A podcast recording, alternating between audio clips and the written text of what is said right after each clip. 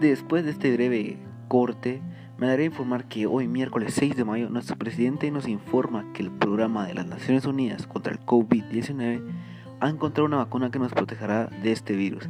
El día 9 y 10 de mayo se estarán vacunando a todas aquellas personas que vayan al parque de la industria, pero recuerden que el único requisito es llevar mascarilla y presentar de pie. Gracias por escuchar, Dios los bendiga y recuerden, Dios bendiga Guatemala.